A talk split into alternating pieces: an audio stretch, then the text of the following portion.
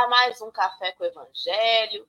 Nesta manhã, para o dia 7 de novembro de 2023, nós estamos aqui reunidos para falar sobre o Evangelho de Jesus, né? estudando aí os Atos dos Apóstolos, recebendo o carinho dos nossos amigos que estão no chat, todos vocês deixam aí a sua contribuição, suas vibrações, seus comentários, recebam os nossos abraços fervorosos, carinhosos e muita gratidão aí por continuarem com a gente, né? persistirem nesse estudo e vamos que vamos fazer a audiodescrição rapidamente para contemplar os companheiros que estão ouvindo, mas que não estão vendo a nossa tela.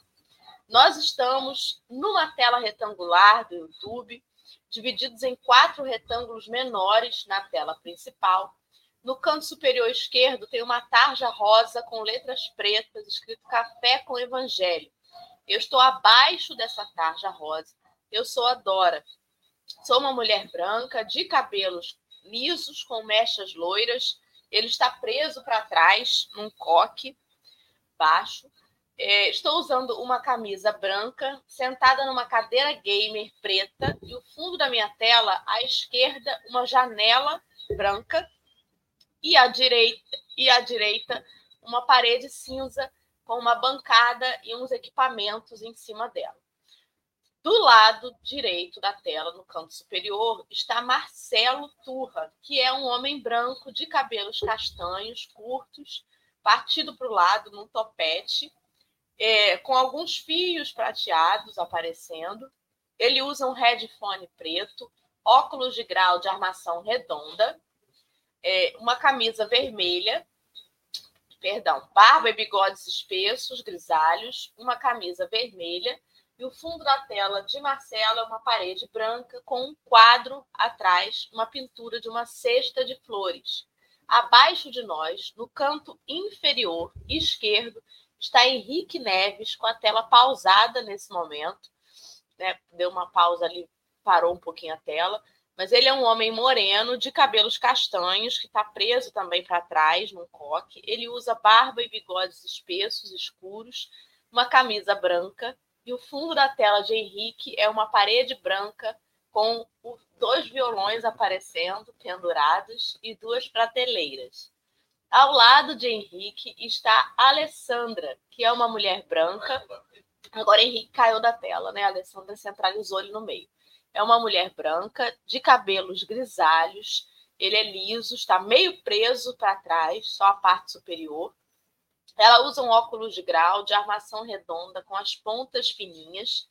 Veste uma camisa estampada em cores azul, preta, verde, vermelha e o fundo da tela de Alessandra é uma parede branca.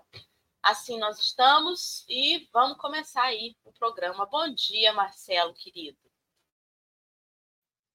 Meninas, um dia abençoado aí, que ocorra as coisas da melhor maneira possível. E vamos que vamos, porque os atos dos apóstolos nos aguardam para as reflexões, para o aprendizado.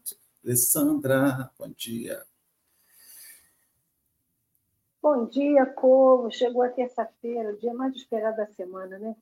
Então, que Deus nos abençoe, nos ajude e coloque a gente para poder sempre ir para frente, né? Para trás tem um monte de coisa para puxar, né? Então, que a gente possa sempre para frente. Bom dia, Henrique, que está aí de voz de mentor do lado de Dorinha. Você consegue falar mesmo sem imagem?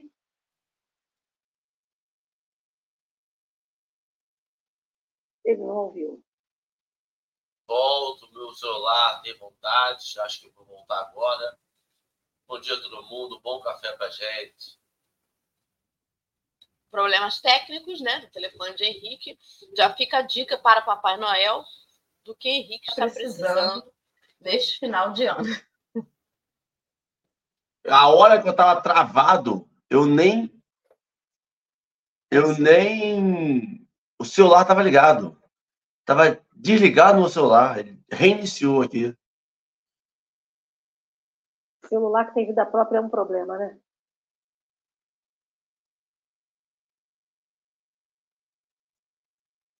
Tem um microfone desligado aí. Qual que é?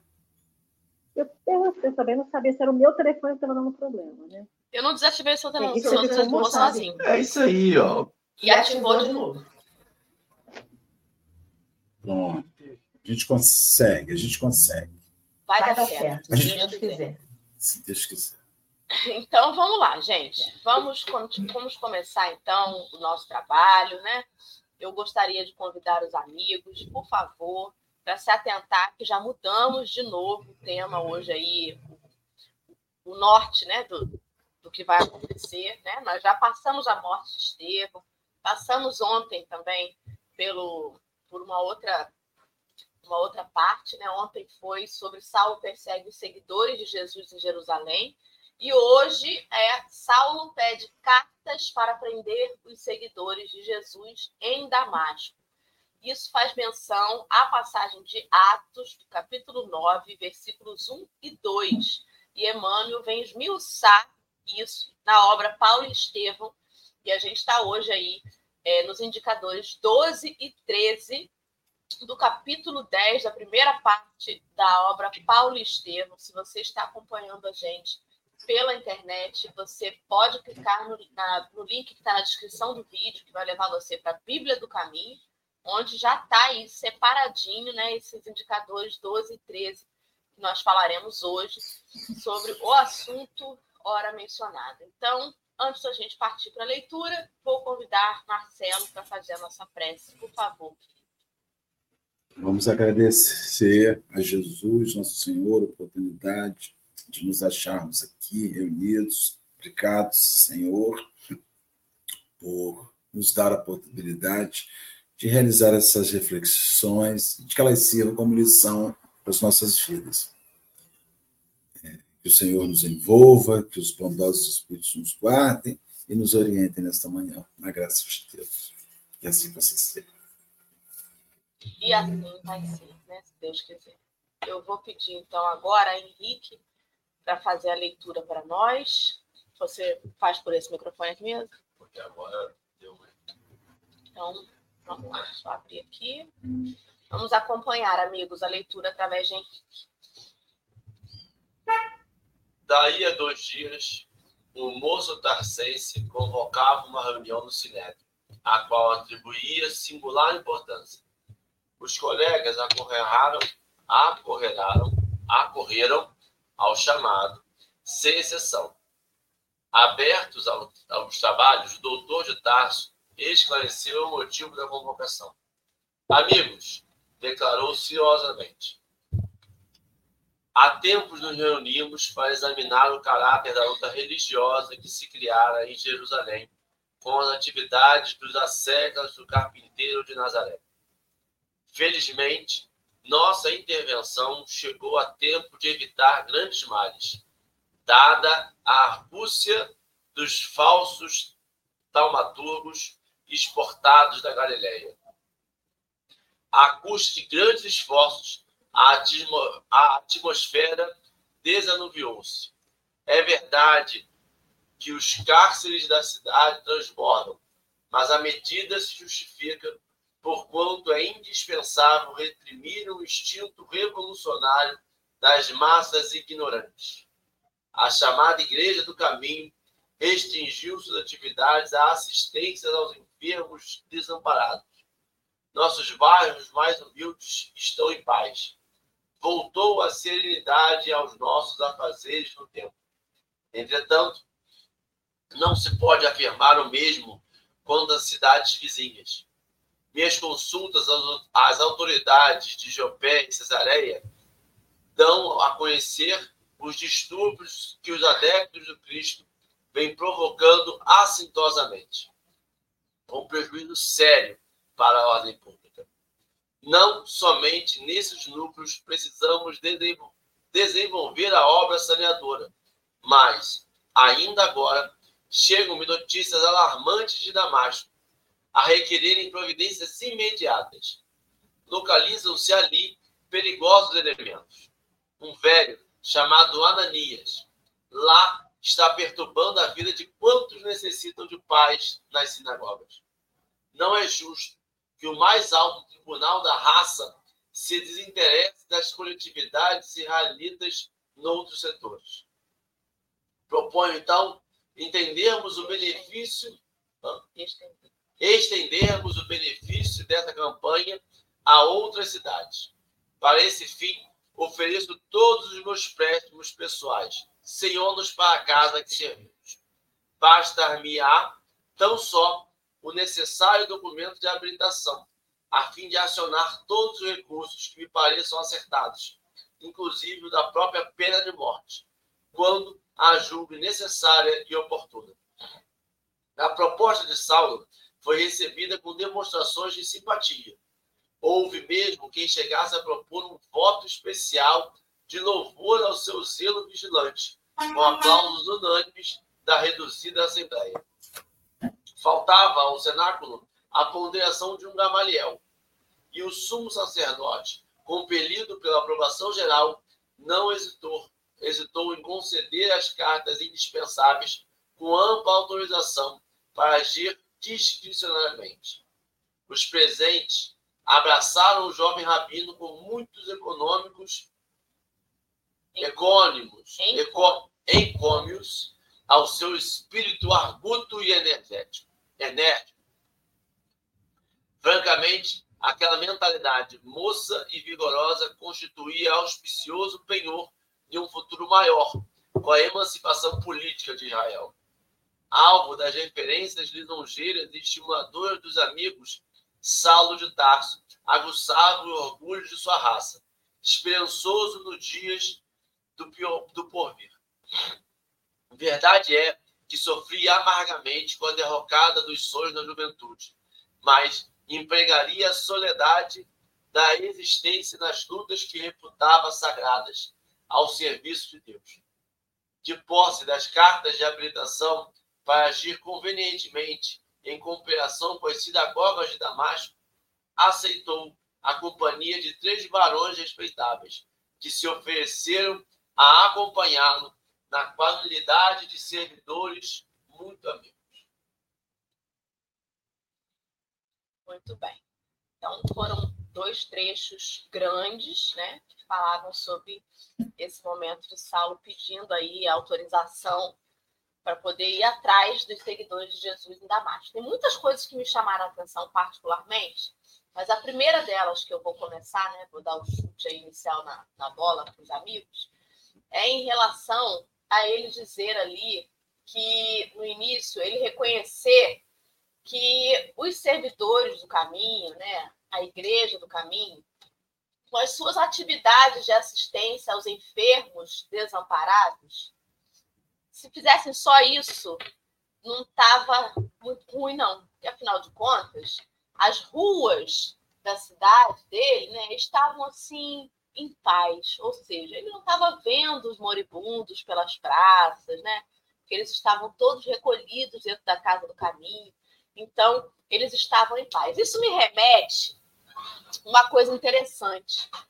Porque muitas vezes a gente anda nos centros das cidades, né? aqui mesmo em Rio das Ostras, escuta assim: Rio das Ostras não é mais a mesma. Olha a quantidade de pessoas na rua. Não dá mais para a gente vir tomar a fresca na praça, porque tem essas pessoas deitadas no canto dos bancos, e aí incomoda. Se a prefeitura faz um abrigo municipal, se existe um núcleo de pessoas, cidadãos da sociedade civil que se mobiliza para acolher essas pessoas, colocar numa, num lugar, né? deixar elas ali dentro, dar alimentação e tudo, elas ficarem dentro, ninguém quer saber se elas estão comendo bem, se elas estão sendo estimuladas, se elas estão tendo algum tipo de tratamento, se estão sendo bem tratadas querem saber o quê? Que eu posso dar a minha voltinha com o meu shih na praça sem ser incomodado pela presença dessas pessoas que ficam dormindo na. E me passou essa impressão de Saulo.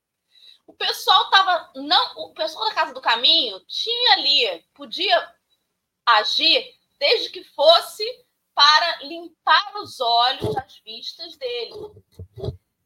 O problema é quando essa casa do caminho começava a instruir os pobres e maltrapilhos. Isso é que era o problema.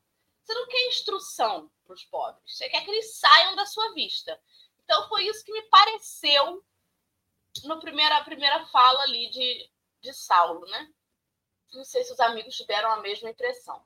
Depois tem outras coisas para eu comentar, mas a primeira coisa que me chamou muita atenção foi isso, porque realmente é uma coisa que até hoje a galera não quer nem saber o que está sendo servido no abrigo, se eles estão bem tratados ou não. Eles querem é que tire do caminho. Né? É, a gente está querendo arrumar regras para fazer a, a, a, limpeza, né? Limpar isso daqui. E, e eu acho que às vezes você lida com seres humanos como lixo. É, tira daqui para onde vai, não me interessa para onde vai, só quero que saia da frente dos meus olhos. Então, assim, eu reparei que a, no centro de Cabo Frio, que estava muito cheio de pessoas em situação de rua, essas pessoas sumiram. E, e eu comecei a reparar que eu estava an, an, an, andando sem meu shih tzu, que eu não tenho no centro da cidade, mas com uma sensação de higiene, de limpeza, aparência né, bonita. Aí eu descobri que a prefeitura tem um, um espaço público aqui que não é para abrigo, mas que estava inútil. E os companheiros foram para lá, colocaram, depositaram, de fato, depositaram os companheiros lá, são depósitos, né? Não são instituições elaboradas para acolher. Vamos arrumar um lugar para depositar essa gente um quartinho de despejo. Quartinho de despejo social. E eles foram e se agruparam, e você vê que você agrupa miseráveis, mas não muda a vida dos miseráveis. E que deve ser horrível você ficar no universo de miseráveis. Aí eu me lembro das descrições que André Luiz fala das zonas umbralinas, que não pode ser um lugar agradável, porque só tem gente que, de uma certa maneira, fracassou na existência. Porque os, os bons ficam felizes junto essas pessoas e levam elas para aquele lugar. Outra, uma situação que me chama muito a, a atenção aí é o enorme risco que nós estamos vivendo ainda hoje, dessa fusão de religião e política. Porque a partir do momento que você dá um religioso a força de terminar uma vida, de executar uma vida, você dá a ele força a política, política. Então a gente está vendo hoje um exercício, por exemplo, de violência em nome de Deus e me assusta demais quando você lê Atos dos Apóstolos, né? A Alessandra está de vira e desvira, vira e desvira. Estou ficando pronto, vou vomitar daqui a pouquinho. Né? Me dá assim um, um, uma preocupação que nós estamos no século XXI, dois mil anos se passaram, e as pessoas estão procurando jeito politicamente de aplicar regras bíblicas, judaico-cristãs. Isso é assustador. Você vai discutir é, aborto, e ao invés de você fazer uma, uma discussão sobre a visão de auxílio de socorro, é, o senhor não quer. Você paga um deputado, você elege um deputado para dizer que é Deus. Quando você vai discutir é, o casamento LGBT, ter o deputado que não tem argumento, o senador que não tem argumento, diz que isso é família, moral, é Deus. Nós não estamos discutindo é, a moral, nós estamos discutindo direitos sociais, direitos civis. E me assusta muito, porque você está vendo, você, o, os atos está descrevendo assim: nós estamos dando a um religioso fanático, porque Saulo era fanático, um grupo, minoria, Ó, eu tô, agora estou aprendendo a ler esse negócio pormenorizado. Emmanuel diz assim: um grupo pequeno, uma minoria de pessoas, é meia dúzia que bate palma, na mão de uma minoria. Esta minoria vai resolver o que será feito com um grupo que cresce. Aí Emmanuel vai pormenorizando isso. Então, isso é assusta, me, me deixa muito assustado, porque você lê isso e hoje você, você vê os políticos brasileiros, né? É, se você me perguntar assim, ó, vou criar um problema para o Café com o Evangelho agora. Se você me perguntar assim, você acha que na Assembleia Legislativa, na Prefeitura de Rio das Ostras, tem que ter um crucifixo na parede? Eu acho que não. Porque a Prefeitura de Rio das Ostras ela, ela é o poder executivo para o cristão e o não cristão. Ela é o poder executivo para o religioso e para o agnóstico, para o ateu.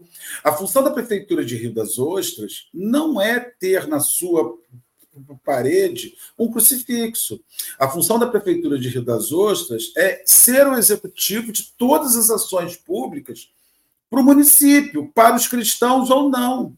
Você acha que você tem que ler, tem, tem câmaras municipais que leem a Bíblia antes de começar as suas sessões, até hoje no Brasil. Aí você me diz assim: ah, mas o que, tem que contar? Está errado, porque eles não legislam para o cristão, eles legislam para a comunidade. O poder público tem que ser laico. Saulo, tirando a, o poder laico, do, do, cerceando o poder laico, ele religiosamente adquire um poder de polícia para matar quem pensa diferente. Religião, é, o, o político pode ter religião. O político não pode, através do cargo que está investido, impor sua religião a quem não concorda com ela. Então, a gente está vendo hoje esse, essa anotação de atos, ela sinaliza essa aberração que é quando eu uso o poder político que eu sou investido para sobrepor sobre o outro os meus ideais particulares de fé. Por isso que eu digo aos companheiros: se um companheiro do centro espírita diz assim para mim, vou ser candidato, já passei por isso. companheiro espírita entrou para candidato. Nós temos que ter um espírita lá, já não ganho o meu voto. Já não voto mais nele, porque eu não voto por um espírita na Assembleia Legislativa, na Câmara dos Vereadores de Campo Frio. Eu voto por um homem de, de bem. Eu votei para deputado federal no pastor Henrique Vieira, porque é um, um religioso, um pastor que tem um discurso. Olha, eu dizendo meu, meu voto aqui. Entendeu? E isso, gente. É um assunto que me, me perturba terrivelmente. Marcelo, a, gente... a, a, Luciana Rodrigues colocou aí no chat, ó. Acho que um bom cristão pode legislar melhor. Ocorre que ainda precisamos amadurecer muito para entender e vivenciar isso. Vamos sempre para os extremos, afinal, Cristo não é nosso modelo na Terra. E aí, o bom cristão Pode legislar melhor. O que ele não pode não. é ele misturar a não. religião. Não. não, uma pessoa que não é cristã também pode, pode legislar o, bem. O problema não é sobre ser cristão ou não ser cristão. O problema é sobre ser vinculado a uma instituição religiosa. Cristo não fundou uma religião. Cara, se for um cristão, ele vai legislar melhor. Vai. Sabe por que ele não vai legislar em causa própria? cristão de verdade não vai legislar em causa própria. O cristão de verdade vai querer o amor ao próximo. O cristão de verdade vai respeitar a vida do próximo. O cristão de verdade vai respeitar a autodeterminação das pessoas. Porque rico pode errar, mas pobre não pode. O cristão de verdade vai legislar melhor. O que nós fazemos muitas das vezes é querer um selo. O selo de cristão. Como que eu adquiro? Como é que eu defino quem é cristão e quem não é, Marcelo? É quem vai à missa? É quem vai ao centro espírita? É quem vai a uma, um, um, um templo? É quem vai fazer uma uma reza, uma oração? Quem, como é que eu defino quem é cristão? Eu defino quem é cristão como ele trata o próximo. E não em que religiosidade ele está. Em que aí vem nicho. E aí vem, não, eu só voto em Adventista no sétimo dia. Eu só voto em Batista. Eu só voto em Espírita. Eu só voto. E aí não estão falando sobre cristão mais. Não estão falando sobre instituição religiosa. Quando a pessoa que é espírita fala, nós precisamos ter um espírita lá, eu estou defendendo a minha instituição religiosa, estou falando como Saulo. Eu estou pedindo carta para poder dizer, olha. Eu quero ter, usando o poder político de que eu estou investido, calar a boca de todas as pessoas que pensam diferente da gente. Eu quero calar a boca de todas as pessoas que pensam diferente de mim. O político diz assim: sou contra o casamento homossexual. Eu não quero que ninguém se, se case. Então, não sou só eu que não vou me casar. Não são só os, meus, os que pensam como eu que não vão se casar. Além de eu não me casar, porque isso não diz respeito a mim, eu não quero que ninguém se, se case. Então, eu começo a usar a força política para silenciar as vozes que se levantam diferentes de mim. E a gente está sempre vendo rede social alguém dizer assim: alguém tem que fazer alguma coisa. Alguém tem que fazer alguma coisa, porque alguém tem que ir lá e silenciar essas pessoas. Alguém tem que ir lá e calar essas pessoas, elas são perigosas. Olha o que elas falam. A gente não está preparado para esse tipo de coisa. E Saulo, ele se apresentou como o ideal para esse povo. Ele vai lá e vai calar todo mundo. E quem não se calar, ele mata. E Marcelo, quem não se calar, ele varre. É porque... Esse tema não é bom para eu falar. Eu não, não é, gosto. Porque é muito difícil muito... você contrapor isso sem ir pro você é contra Cristo? Mas aí você é o quê?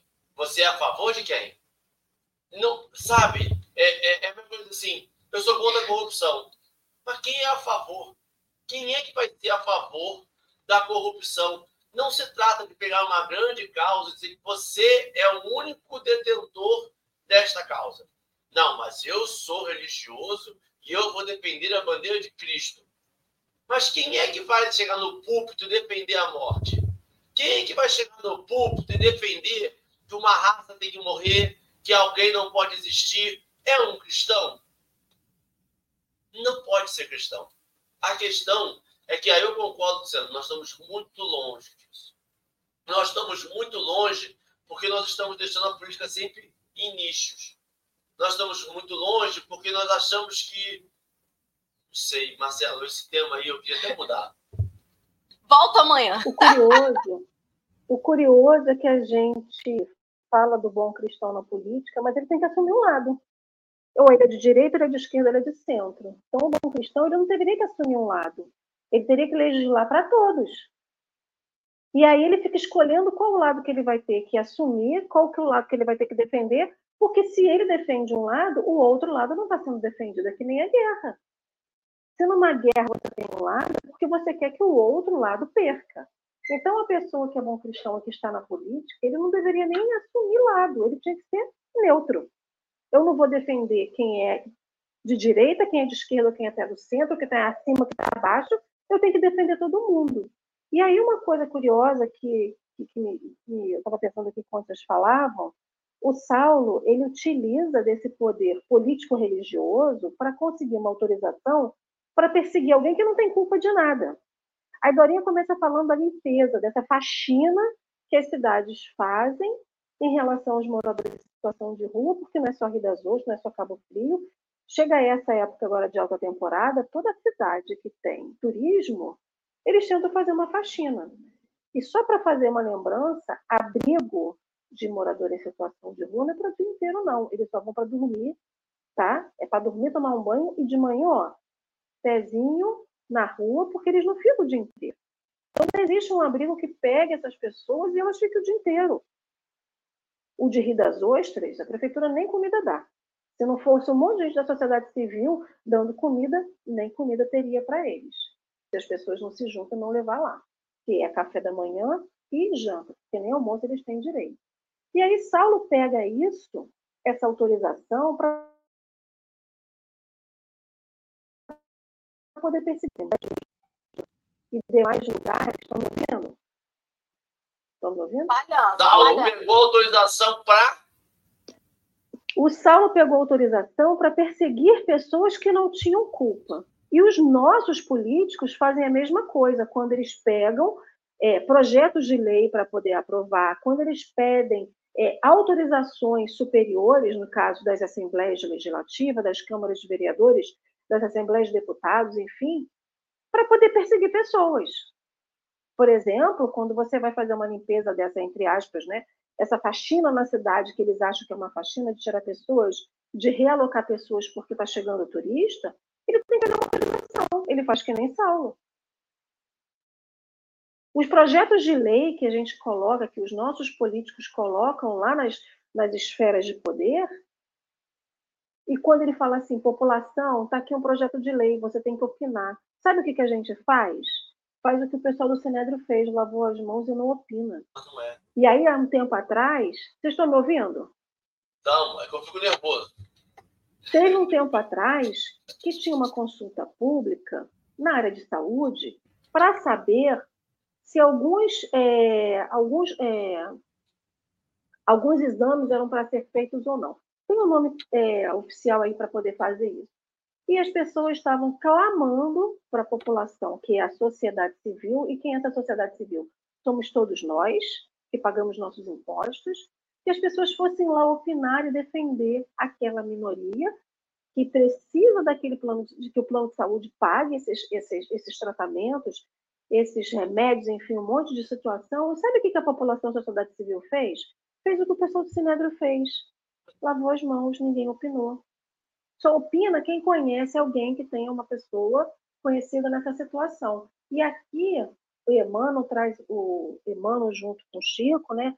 Traz uma situação que fala assim: faltava ao cenáculo a ponderação de um Gamaliel. E isso me choca, porque essa ponderação de um Gamaliel poderia ser a ponderação que cada um de nós usássemos no nosso dia a dia, quando a gente elege os nossos políticos, quando a gente deveria falar, né, defender alguém na rua e não defende. A gente teria que ter essa ponderação de Gamaliel, quando a gente teria que levantar a nossa voz em favor daquilo que necessita e a gente não faz, a gente se omite. Né? Então, é, o, o, acho que o ato da gente escolher os nossos políticos não é porque ele vai defender a minha doutrina, a, a, a religião espírita, ou o catolicismo, ou qualquer outra religião. Ele não está lá para defender religião, até porque religião não precisa de defesa. Porque se a gente agisse de acordo com o que Cristo nos manda, a gente não precisaria de defesa de religião nenhuma, porque todas elas convergeriam para um único ponto: fazer o que Jesus ensinou. Então, o nosso político que está lá, ou a gente que elege político, porque a gente acaba sendo corresponsável, e a gente não pode esquecer disso, somos corresponsáveis quando a gente coloca qualquer pessoa numa esfera de poder, que seja um prefeito, que seja um presidente, a gente está falando de política, mas também é do síndico do nosso prédio, do presidente da nossa associação de moradores, ou seja, qualquer uma. A gente é corresponsável quando ele faz alguma coisa errada, e eu sabendo que ele sabe faria essa coisa errada, eu vou lá e coloco ele. Então, a gente teria que definir pessoas para nos defender pessoas que pensam parecido com a gente, que defenderiam o mesmo ponto de vista com a gente. Então, a gente Mas é por assim, isso que as pessoas estão incentivando que os cristãos tomem o poder. Porque eles querem alguém que, que pense quem... como eles. Mas quem diz que eles pensam igual a gente? Aí é que está o X da questão. Quem pode afirmar que eu, Alessandra, hoje espírita, né, acreditando nesse Cristo, se vou para uma esfera de poder dessa, né, alcanço um status desse, vou fazer o que é correto? Ninguém tem como dizer que qualquer pessoa, cristão ou não, vai chegar lá e vai fazer aquilo que a gente acha que tem que fazer. Aí é que está o X da questão. Ainda Haverá somos sinais. humanos falíveis. Desculpa, Alessandra, haverá sinais. Haverá sinais. Dificilmente a gente se surpreende muito. A pessoa diz ao que veio antes e aí a gente Com desacredita, certeza. fala assim: isso aí é maluco, isso aí não vai entrar, não. E quando você olha em volta, tem um monte tá de lá. maluco pensando igual a ele. E você não deu corda. Quando ele começou a falar asneira, quando ele começou a dizer que tinha que perseguir fulano, perseguir Beltrano, você olha e fala assim, isso aí não vai dar em nada. Mas quando você olha em volta, o seu vizinho concorda que tem que perseguir. O seu parente realmente acha que não tem que ter casamento gay. E aí, daqui a pouco, você olha em volta e fala, rapaz, tem uma galera com ele. Tem. Sabe Posso? Vai. É, é, porque ele consegue cooptar, direcionar esse instinto revolucionário das massas ignorantes. Porque as massas não são ignorantes. E se fossem ignorantes, não estariam com o instinto revolucionário. A questão é que eles conseguem direcionar, canalizar isso para onde eles querem. Por isso que a gente fala tanto sobre essa autorregulação, essa autodeterminação. Porque enquanto nós pensarmos que tem alguém que sabe mais do que o outro, e que esse alguém que sabe mais que o outro tem a obrigação, tem o dever de direcionar essa pessoa para o caminho do bem. A gente vai estar tá agindo, como falaram lá no chat, como os jesuítas que vieram para cá e catequizaram os índios, porque os índios não sabiam o que estavam fazendo. Porque os negros da África não sabiam o que estavam fazendo. Essa religião não serve. Como a Argélia não serve. Como o pessoal da Palestina não serve. Como o judeu não se encaixava na Europa. Então ele tem que sair da Europa, porque ele não se encaixa. Como agora brasileiros estão sofrendo xenofobia em Portugal, porque não serve para eles. Enquanto nós. E nós estamos extrapolando. Ah, você está extrapolando. Porque as pessoas tendem a extrapolar. A grande questão é o como que eu extrapolo. Aonde está a minha insatisfação? E aí, se a gente não der ouvidos essa insatisfação que é uma moradia de qualidade, uma insatisfação que é, como eu trabalho tanto, mais satisfação de eu não acho que meus idosos têm dignidade. Eu não acho que minha rua, que não está asfaltada, está tá, tá direito. Eu não acho que faltar luz depois de, de, de, ter privatizado uma companhia elétrica de São Paulo, faltar luz durante três dias, esteja correto. Se eu não dou ouvidos a essas insatisfações, eu vou criando um sentimento de insatisfação, negligenciado, sendo escanteado, minha opinião não vale de nada, ninguém me ouve. Que a primeira pessoa que fala sobre romper paradigmas, romper essa ordem institucional, mesmo que seja para não romper, mesmo que todo o exemplo dela seja de continuidade, eu vou me abraçar nela, porque ela está pegando o meu sentimento de revolução, no sentido de mudar, de dizer, de romper aquilo que está acontecendo, e levando e canalizando. O que muitas das vezes nós não somos capazes de fazer. Eu concordo com a Lê. Falta ali. E não concordo com o texto. Não falta Gamaliel.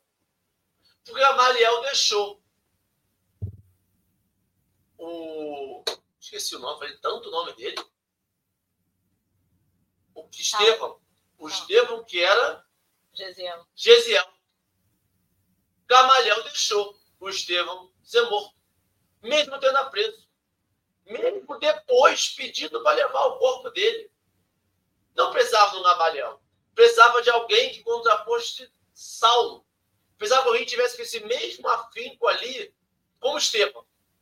Ali, Saulo precisava de um Estevão. Que na hora da, da, da, da conversa, ele não baixou. Ele não foi briguento, ele não foi para raiva, mas ele demonstrou o seu ponto. Gamaliel, em momento algum, demonstrou seu ponto. A única vez que ele demonstrou seu ponto foi para pedir para. Vamos deixar para amanhã, para amanhã a gente apedrejar ele e tal. Saulo não precisava disso. Saulo precisava que botasse razão na cabeça dele. Porque ele ia agora partir para uma cruzada do bem contra o mal. Ele ia agora começar a caçar pessoas para poder manter a paz. O que é essa paz que Saulo buscava? Saulo buscava as pessoas que ficavam em silêncio, voltassem para suas causas, casas e ficassem quietinhas lá, enquanto ele esperava, olha que loucura, enquanto ele esperava o fim da dominação romana para então conseguir um cargo político que ele desejava. Está no texto. Quando acabar a dominação romana, Israel for uma nação, aí sim eu vou poder Olha, olha que loucura. E olha você falar isso em 2023, quando está tendo uma guerra, exatamente naquele ponto. exatamente para um Israel se autodeterminar um Estado-nação. E continua a cruzada daqueles que não são para aqueles que são. Alessandra, é, você falou uma situação sobre consulta pública. Eu vou falar sobre eleição. Quando você fala, quando a obra começa, quando Paulo Estevão começa, quando esses atos aí começam, ele já mostra a gente um Saulo no poder. Mas ele não mostra a gente o caminho que levou o Saulo ao poder. Da onde ele vem.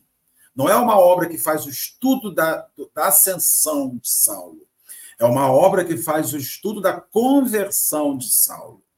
Então, quando você vê, quando você escuta assim, Benjamin Netanyahu, o presidente lá, o primeiro-ministro, sei lá o que ele é de Israel, o chefe de Israel. Você escuta esse nome e tem a impressão que esse nome já nasceu no bercinho da maternidade do poder. Ele não nasceu. O poder é piramidal. O poder ele começa na base e a pessoa começa a movimentar-se até o cume. E aí você fica pensando o que quem são as pessoas, porque não é ele, é quem são as pessoas que movimentaram ele até aquele lugar. E aí vem para aquilo que você falou, Odora. É o processo, esse é o processo. Quando você fala assim, ah, o político X, quando diz não vai ter casamento LGBT, tem, ele é só a ponta. Ele chegou lá porque uma massa movimentou ele para ir para aquele lugar. Então, o que, que ocorre? Aí você volta ao livro dos Espíritos, quando diz que o bem é tímido. A gente não quer ir, eu não quero ir. Mas eu também não quero cuidar de quem vai, ter um olhar criterioso para quem vai. Deixa para lá. Mas não quero permitir Cons... também que os outros vão. E tá entendendo? Então, a questão que eu vejo é que toda vez que você se omite na observação de quem chegará ao, poder, você permite que quem não se omite e pensa diferente de você se movimente e coloque alguém lá. E aí você vê que, olha que situação. Volta Emanuel dizendo: poucas pessoas se reuniram onde Saulo diz que aquelas que queria a carta. Só que aquelas poucas pessoas chegaram ali porque muitas pessoas silenciaram e elas ou silenciaram ou impulsionaram e botaram elas lá. Quando você colocou lá, meu amigo, já era. Quando você colocou, se você não fizer um movimento, se você não ficar alerta ao crescimento dessas pessoas, quando você vê uma pessoa dizer assim, gente, essa pessoa não vai ser eleita presidente da República nunca. Nunca. Vai, não é possível que isso seja. E é. Aí você fala assim. Marcelo, gente. e é interessante isso, porque você falou assim: é, é preciso ficar atento, porque parece que o cara chega lá no poder e dá um cavalinho de pau, né? Vira 300 É, não deu um cavalinho de pau, Ele não tem cavalinho de pau. Haverá sinais. Esse haverá sinais, Dorinha. Haverá sinais, mas há o tempo inteiro haverá sinais. Quando quando você diz assim, ah, pela pessoa que executou pessoas por aquele. Estou aqui dando meu voto pelo teu torturador X. Que sinal maior você quer, gente? A pessoa quer repetir. A pessoa não tem como alguém. sustentar uma máscara. A pessoa não tem como sustentar Cara, uma máscara durante tanto tempo. Sustentar. Não, não faz. E o pior não, é isso. Ela não estava mascarada antes. E o pior é o cristão, e o pior é o que segurando meu fone. E o pior é o, o cristão batendo palma. Tem gente dizendo que essa guerra que está rolando aí é justa. Não, mas o outro lá é terrorista.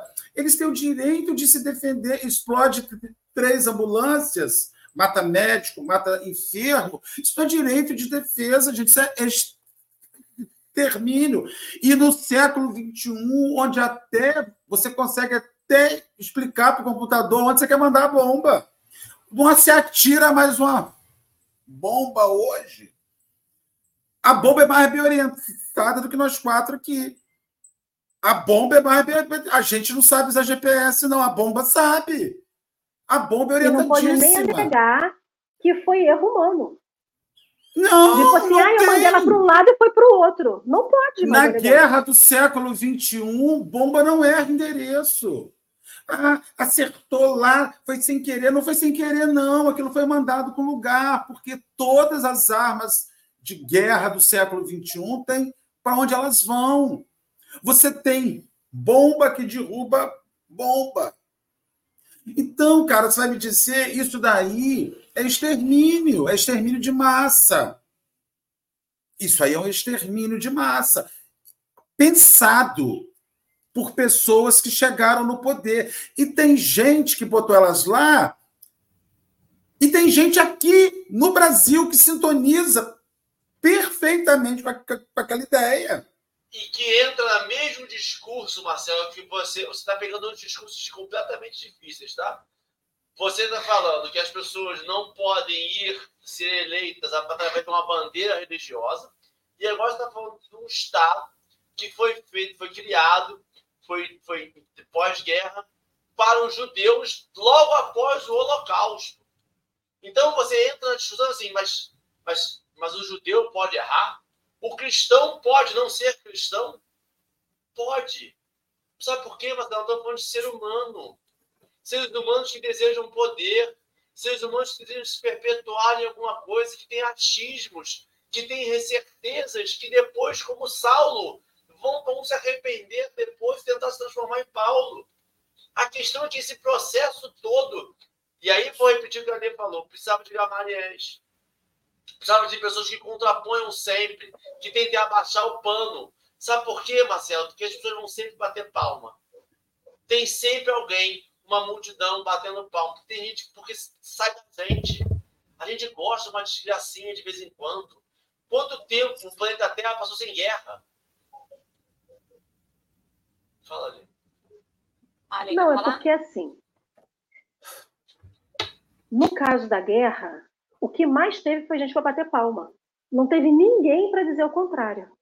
Então, assim, a gente está vendo que a gente está num ciclo em que todo mundo bate para bater palma. Para para bater palma. Então, hoje, o eco. E aí, uma coisa muito curiosa é que quando Saulo vai fazer isso, Aí está que assim, a proposta de Paula foi rece... de Paulo, de Saulo, me perdoe, foi recebida com demonstrações de simpatia e houve mesmo quem chegasse a propor um voto especial de louvor ao seu zelo vigilante.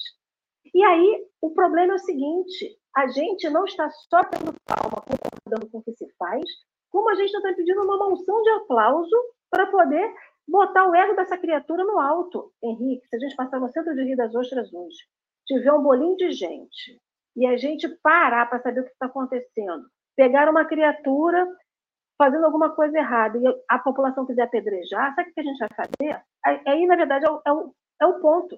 A gente vai ser aquele que vai bater palma e pedir moção de aplauso que apedrejou a pessoa e matou, ou a gente vai ser que nem o Gamaliel que espera e fala assim, ó, oh, espera aí que não é bem assim, não. Aí a gente sabe o que, que a gente fala? Ai, eu não posso me meter, porque eu não sei se a pessoa está armada, se ela vai me dar um tiro. Eu não posso me meter, senão eu não sei se a pessoa, o que a pessoa vai fazer. Então, olha que eu estou falando de uma coisa que é, é corriqueira nas cidades. Não é só em Rio das Ostras, não é só em Cabo Frio, no Rio, é em São Paulo, em qualquer lugar. Gente, uma pessoa foi assassinada essa semana. Era rendida, o cara matou a pessoa. Está lá no jornal, é só a gente ver. Todo dia sai disso. E a gente está lá com a telinha falando assim, pô, que bom. Matou mais um errou. Então, a gente está o tempo inteiro se juntando à massa que bate palma e pede moção de aplauso. Aquele povo lá de Israel provavelmente fez que nem Saulo. Chegou lá no Sinédrio e pediu autorização para fazer aquilo. Ele está respaldado por um monte de gente que bateu palma. Da mesma forma que a guerra da Ucrânia, lá da, da Rússia, que não acabou. E a gente vive desse, de, de atos humanos de um monte de gente que se diz cristão, que defende os bons costumes, e que bons costumes esses eu não sei quais são, de defender, pegar autorizações para fazer. A gente está doido para pegar uma autorização, para pegar o vizinho, para pegar o amiguinho que a gente não gosta, e pegar e esgoelar a criatura. Se alguém desse uma autorização dessa, a gente faria sem dó nem piedade, e não faria com a consciência pesada, e olha que a gente se diz cristão. Então, pelo nosso nível, só pela nossa régua, a gente vê que os bons cristãos por aí não são tão bons assim, né? E nem tão cristãos assim, né? Aí eu vou falar duas coisas. Primeiro, que esse café hoje a gente tinha que ter avisado no início que desperta gatilhos.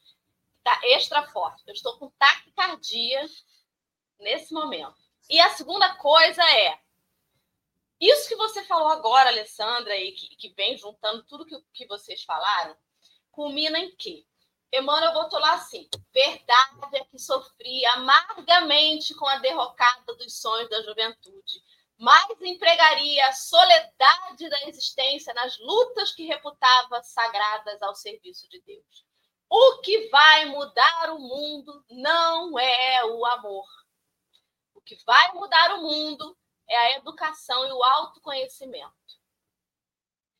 Porque o que motiva essas pessoas.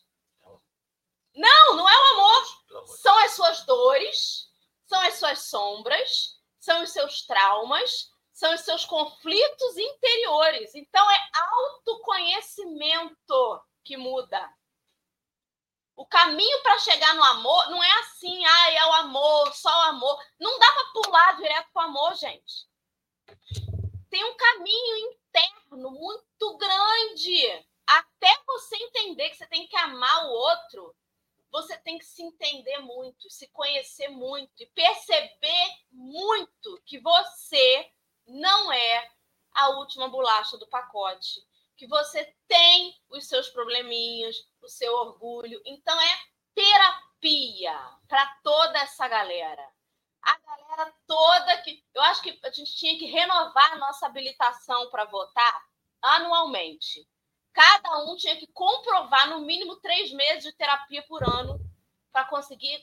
Ah, não, eu estou habilitado para votar, ou estou habilitado para me candidatar a um cargo. Porque o autoconhecimento é que vai fazer você se colocar no seu lugar. Baixar a voz antes de gritar com o outro, antes de dizer que o outro é isso, que é aquilo, que tem que morrer, que tem que viver. Baixar um pouquinho. Porque dá uma vergonhinha quando a gente se dá conta de quem a gente é, do que, que a gente pensa, das dores que a gente traz. A gente fica com vontade de ficar bem caladinho. A gente perde essa coragem de ir para a praça pública e fazer textão no Facebook. Então, Saulo, faltava Saulo ali umas sessões de terapia. Minhas considerações finais. Marcelo. Ô, Dora, você, você, Dora, você é muito inspirada. Porque você falou uma coisa que eu estava pensando que você captou minha inspiração. Quais foram as nações que mais aprenderam com a Segunda Guerra Mundial? Japão e Alemanha. Por quê? O Japão, porque a bomba explodiu lá. Ele viu o que a guerra pôde fazer com duas cidades. Nagasaki e Hiroshima foram varridas por, por, por bombas nucleares. E qual foi a outra nação que mais aprendeu com a guerra? A Alemanha, o berço do nazismo. A guerra dividiu a Alemanha em Alemanha Ocidental, Alemanha Oriental. A guerra enfraqueceu a Alemanha. A guerra humilhou a Alemanha. A Alemanha saiu da guerra destruída e, e devastada. Aí, Dora, vem o que você falou. Eles aprenderam porque eles amam? Não, eles não aprenderam. O alemão não aprendeu a amar o mundo. O Japão não aprendeu a amar o mundo, que o mundo, o amor é o melhor. Ele aprendeu que toda vez que ele agir com violência, ele pagará com o custo da violência. Então, Alemanha e Japão são países altamente pacifistas, que reagem violentamente contra pessoas que querem arrolá-los em universo. Eles sabem quanto custa o ato impensado, orgulhoso de ceifar vidas, de escolher o lado da violência. Então, assim, esse, essa mensagem ela, ela é um chamado para que a gente pense que se você não ama o outro, se você vai exterminar o outro, pelo menos veja o que aquilo pode fazer mal a você. Que, que aquilo vai fazer mal a você? O mal que você faz.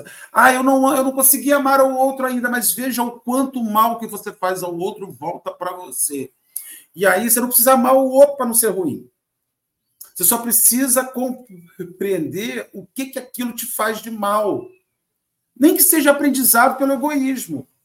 pela autoproteção. Alguma coisa a gente precisa ter, essa autoproteção. Eu não vou levar ruindade para as pessoas, porque eu quero que, em alguma hora, alguém me salve, me ajude. Eu não sei. Então, assim, é, eu vejo a, a, a, a solidão de Saulo, o abandono que Saulo estava, frustração, pessoas frustradas desenvolvem coisas ruins, pessoas recalcadas, pessoas solitárias, pessoas abandonadas, são infelizes. Quando você vê uma pessoa fazendo mal, ela está solitária, ela já perdeu o gosto pela vida, ela não quer mais nada, ela pessoa, gente chata é mal amada. Coisa triste dizer isso, né? Pelo amor de Deus. E é isso aí, gente. Ai, que assunto bom! E assim, é claro que quando eu falei sobre terapia, é, é, sobre o caminho do autoconhecimento. Porque eu nem preciso dizer que há médicos bons, médicos ruins, há professores bons, professores ruins, em todas as profissões, gente. É, o caminho é o autoconhecimento. Então, é isso. Henrique, suas considerações finais? Alê, suas considerações finais?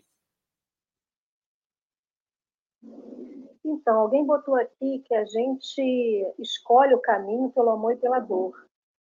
Eu acho que a gente não pode mais ficar como, como pessoas conscientes. A gente botou aqui no chat, alguém botou aqui no chat, né? Então, falando de doutrina espírita, falando de nós espíritas, né? Nós escolhemos ser espírita, nós temos consciência do nosso papel no mundo, nós temos consciência do nosso papel na sociedade, nós temos consciência desse papel que a Dorinha está falando de aprender, de, se, de, de, aprender quem é, quem é si próprio dessa reforma. Então, acho que a gente está usando até essa coisa do, do amor e pela dor como muleta, né? Então, todo mundo já sabe que a gente dói para poder aprender, não dói porque Deus é, é um, Deus punitivo, que é um Deus mau, um Deus, né, que nem a gente às vezes acha que nem aquele que tem o tridente lá, Poseidon que bate no chão e castiga alguém. E não é. Então, assim, só tem um caminho, que é o caminho do amor. O único caminho que a gente tem é o caminho da dor. Quer dizer, é o caminho do amor. É o único caminho que a gente tem.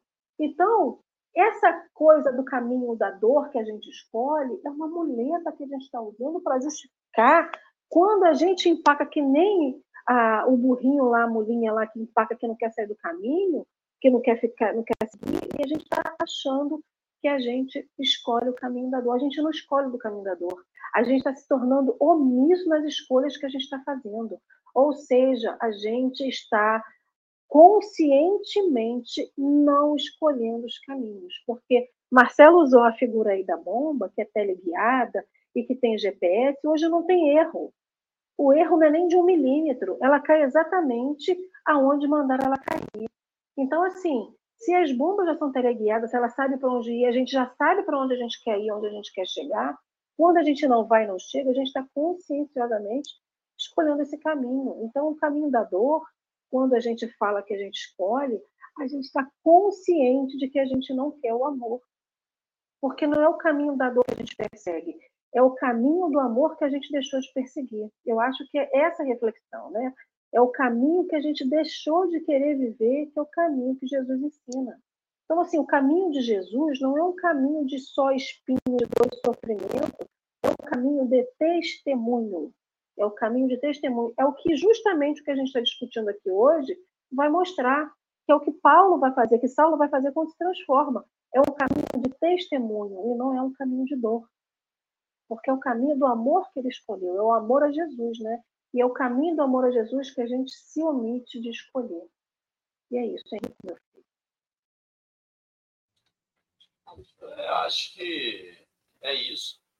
Acho que o café de hoje não termina hoje. O café de hoje termina, sei lá quando. A gente tem que pensar muito esses exemplos de, de Saulo, da nossa vivência. A gente consegue encaixar um monte de, de dia a dia nosso. É, sei, hoje em dia, ao mesmo tempo que a gente pensa na bomba, eu penso na possibilidade de informação. Muitas das vezes a gente se nega a ter informação de algo porque vai contra o nosso ideário. eu já quero que o fulano esteja errado, e aí nada que eu vá conhecer para demover essa minha ideia, então eu prefiro nem, nem ficar sabendo, sabe? Aí lembro que o Calil falou, as pessoas vão lá pedir um abaixo assinado, ninguém quer assinar.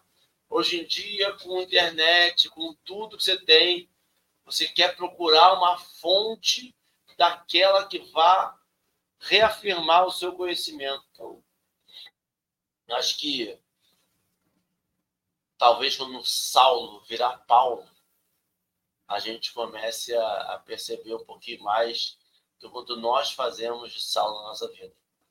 Porque ainda a gente olha para Saulo e fala: nossa, mas que doideira ele fazer isso. Nossa, mas como pode? E aí vai, sai, termina o café e faz um, uma saulicezinha aqui, uma saulicezinha ali, confirma uma, saulic, uma, uma saulicidade ali na, no WhatsApp, sabe? E tem que renovar essa fé, renovar essa vontade de viver na humanidade aí, porque eu tava pensando, Marcelo, aí olha que loucura, né? Aí todo mundo percebe que tá errado. Aí todo mundo fala, para, para, para, para, para, para. Só que aí uma vez colocado em movimento as nossas atitudes, eram, elas geram é, consequências que você não consegue mais parar.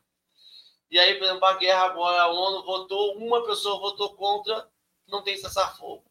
Porque você botou todo um movimento, um aparato de guerra em movimento, e para você desligar aquela fábrica custa vidas.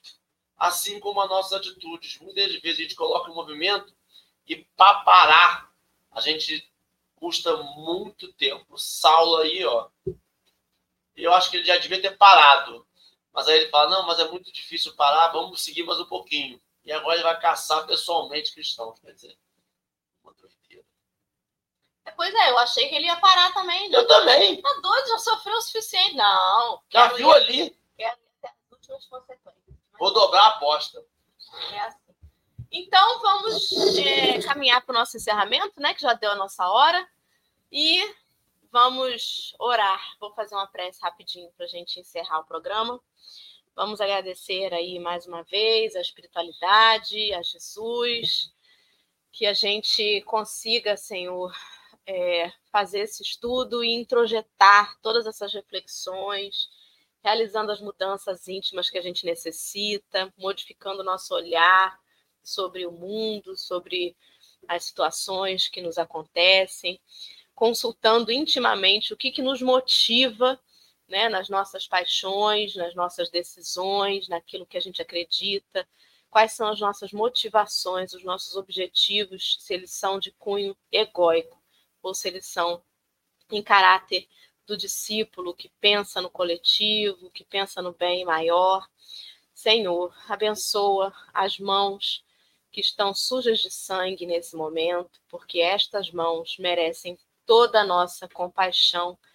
Que Jesus possa tocar aí os corações dos irmãos que fomentam a guerra, desde as guerras menores, né, as picuinhas pequenas, até aos grandes holocaustos. Senhor, tende misericórdia de todos nós que em algum ponto ainda somos bélicos e assim sigamos em paz ao nosso dia, que possamos estar aqui muitas outras vezes para essa oportunidade de estudo em conjunto. Que assim seja, graças a Deus.